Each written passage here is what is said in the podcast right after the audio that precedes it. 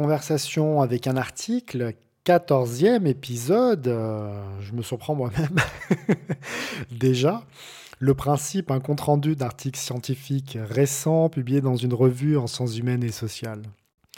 Aujourd'hui, un article publié en mars 2020 dans la revue International Journal of Communication, j'en ai déjà rendu compte euh, sur mon blog, sur mon site web, euh, je le reprends pour le, podcast. L'article a été rédigé par Christine Peterson, enseignante chercheuse dans le département de communication de Boston College. Son bel article porte sur le profil Instagram de Lee euh, Evie. Je vous mettrai la référence. Une femme se décrivant elle-même comme noire, musulmane et grosse. La représentation du corps, des effigies, comme dirait Barthes, des femmes musulmanes est un sujet complexe, polémique, en tout cas dans notre espace social franco-français et dans les dispositifs euh, dits numériques, quoi que fassent ces femmes, elles apparaissent, sautent aux yeux pour des raisons bien identifiées par la phénoménologie politique de Ouria Bentouami, qui a travaillé sur le voile. Les corps des femmes musulmanes sont surveillés, on exige d'eux un remodelage permanent pour satisfaire des exigences qui cachent mal des impensés colonialistes, sexistes, raciaux. Face à cette surveillance, qui peut venir de différentes parties, la réponse des femmes perçues ou se présentant comme musulmanes sur Instagram est multiple. Au début de son article, Christine Peterson identifie différentes présentations, stratégies, en s'appuyant sur une littérature riche, stratégies qui vont de la piété à l'adéquation avec des valeurs occidentales, ajustées à des injonctions ou des contraintes de conformité, ces femmes font alors la démonstration qu'elles peuvent être à la fois vertueuses et modernes, modestes et entrepreneuses. Dans d'autres cas, au contraire, les représentations corporelles en ligne permettent aux femmes d'inventer de nouveaux habitudes, de nouvelles manières d'apparaître, d'échanger, de déplacer les grilles et les oppositions binaires et stéréotypées, opprimées vs libérées. Ces représentations en ligne leur permettent aussi de prendre la parole en recourant à la mode, alors qu'elles sont réduites le plus souvent au silence dans l'espace social et médiatique. D'autres femmes, comme l'IFV, ont un positionnement qui défie toute tentative de catégorisation. C'est la raison pour laquelle l'autrice de l'article propose un nouveau concept pour en rendre compte, l'interruption. Elle désigne ainsi la captation de signes de l'esthétique des médias sociaux, les poses, les sourires, les vêtements. Captation dont le but est d'introduire une critique capable d'interrompre la satisfaction de celles et ceux qui consomment ces signes. Pour le dire autrement, les interrupteuses, comme on pourrait euh, les appeler, viennent gâcher la fête qu'elles organisent. Elles ne cherchent plus à influencer les usagers de leur profil, euh, en leur montrant comment se vêtir, comment se conformer, comment atteindre un idéal de minceur, de couleur de peau, de blanchité, de style vestimentaire. Ce ne sont pas des micro-célébrités rémunérées, des youtubeuses qui servent les intérêts de marques avec lesquelles elles entretiennent d'ailleurs et cependant des relations beaucoup plus complexes que ce qu'on croit ces femmes, euh, ces interrupteuses, portent au contraire une critique raciale, néolibérale, euh, capitaliste et féministe de la société, en interrogeant la diversité des corps représentés sur Instagram. Le profil de l'IFV, aujourd'hui écrivaine et conférencière née à Détroit, peut se décrire comme un dispositif hospitalier. Depuis 2013, elle y accueille son corps dans des formes qui ne sont généralement pas autorisées ou qui peuvent manifestement poser problème. J'y reviendrai.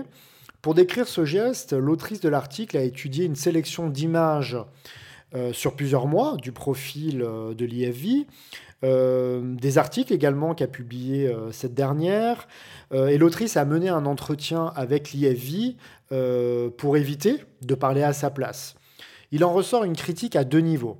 D'abord, l'IFV critique l'incorporation de valeurs colonialistes et normatives projetées et mises en signe sur des profils de femmes identifiées comme musulmanes conformes. Elles ont la peau relativement claire, elles ont des corps minces et sans courbe, elles font la promotion d'un mode de vie familial, entrepreneurial. Je reprends ici les termes de la chercheuse et le constat euh, de l'IAVI. Ensuite, l'IAVI mène une critique de la logique économique des médias dits sociaux comme Instagram, du, néolibéralisme dans son ensemble, qui travaille les corps, leur impose d'apparaître sous telle identité pour bénéficier de parrainages, notamment publicitaires. Selon l'IAVI, ce modèle économique aggrave des sentiments, voire des dépressions liées à la représentation euh, de soi sur le web. A l'inverse, l'IAVI vient interrompre ces deux logiques. Elle les intranquillise, introduit une faille, brandit son corps indiscipliné, gros, noir, voilé, audacieux, fait valoir son appartenance à une religion sans s'ajuster pour bénéficier d'un soutien quelconque. Pour le dire autrement, sa critique est intersectionnelle. C'est pourquoi elle est si dérangeante. Parce qu'elle subit plusieurs formes de discrimination, elle est musulmane mais aussi grosse, femme noire et inversement. Elle est à même de mettre au jour les impensés, les petits arrangements, l'invisibilisation dont elle fait l'objet par ceux et celles qui devraient être ses alliés, ou qui pourraient être ses alliés. Autrement dit, en étant musulmane voilée, noire, grosse, femme, l'IFV cumule les marqueurs de stigmatisation. Elle est à l'intercroisement, à l'intersection. À ce titre, elle peut renvoyer dos à dos tous ceux et toutes celles qui vivent certes des discriminations, les femmes, les musulmanes, les grosses, etc., mais qui, ne les cumulant pas toujours, peuvent devenir, parfois sans s'en rendre compte, euh, des oppresseurs. Un exemple personnel pour vous faire comprendre.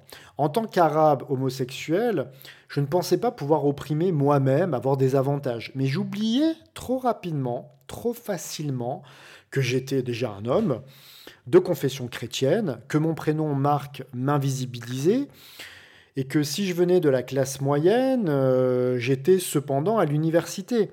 Mon capital, euh, comme on dit, intellectuel, supposé, peu oppressé, pour des raisons qui m'échappent d'ailleurs.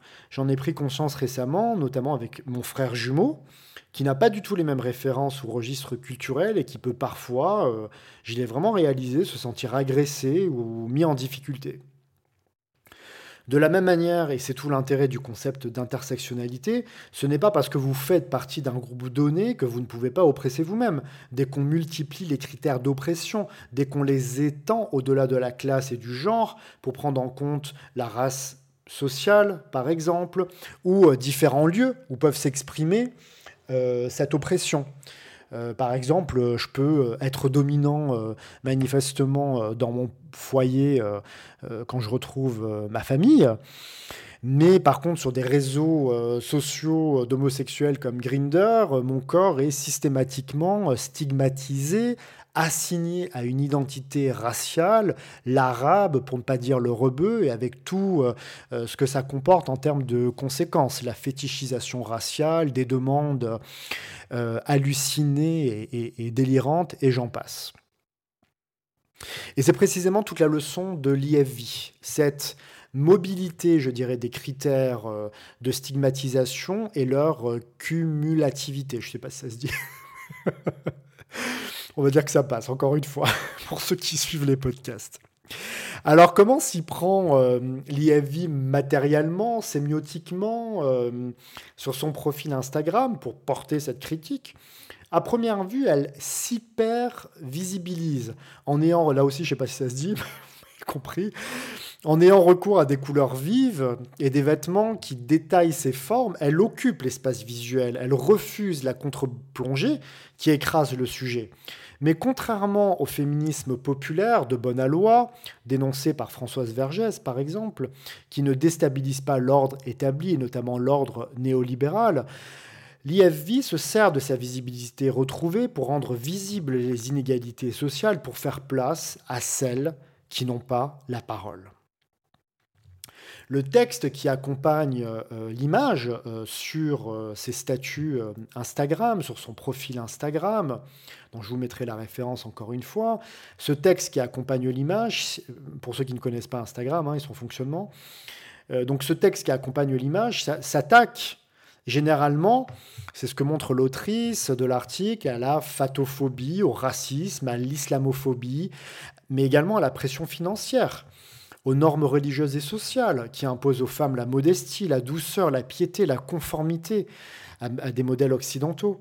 Sa critique euh, intersectionnelle, la critique de l'IFV, porte sur le patriarcat, la blanchitude, le capitalisme qu'elle vit dans sa chair, dans ses expériences quotidiennes, qui l'ont progressivement amenée, alors qu'elle subissait des remarques sur Instagram, à adopter une démarche politique. C'est en ce sens qu'elle perturbe l'esthétique et le régime de discours de ce média.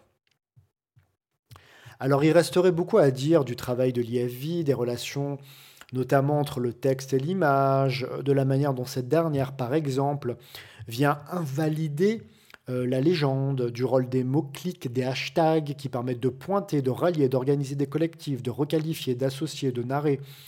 Autant de, pistes que ne développe pas euh, la chercheuse, et c'était peut-être pas euh, d'ailleurs son, angle d'attaque. C'est juste des, suggestions que je fais dans une perspective un peu plus sociologique et sémiotique. Je laisse euh, ici les spécialistes s'emparer de ce, beau sujet et j'en profite pour dire combien j'ai pris de plaisir à lire euh, Christine Peterson qui m'a beaucoup inspiré euh, avec son concept d'interruption que je pense réutiliser d'ailleurs pour un travail sur les corps arabes sur les sites de rencontres homosexuelles et je vous en parlerai une, une autre fois. Il me semble enfin, je terminerai là, que cet article, que ces théories et concepts participent participe pardon, plus généralement d'un travail éthique dans le sens de Wittgenstein, c'est-à-dire d'un travail d'élucidation de tout ce qui informe mon regard, configure ma vision, qu'il s'agisse de dispositifs techniques comme Instagram, de signes, de modèles économiques, d'interactions sociales, de médias, d'institutions, qui font fonctionner un type de figure, les femmes pieuses, minces, blanches, musulmanes, et en invalident d'autres, les femmes indisciplinées, grosses, noires, musulmanes.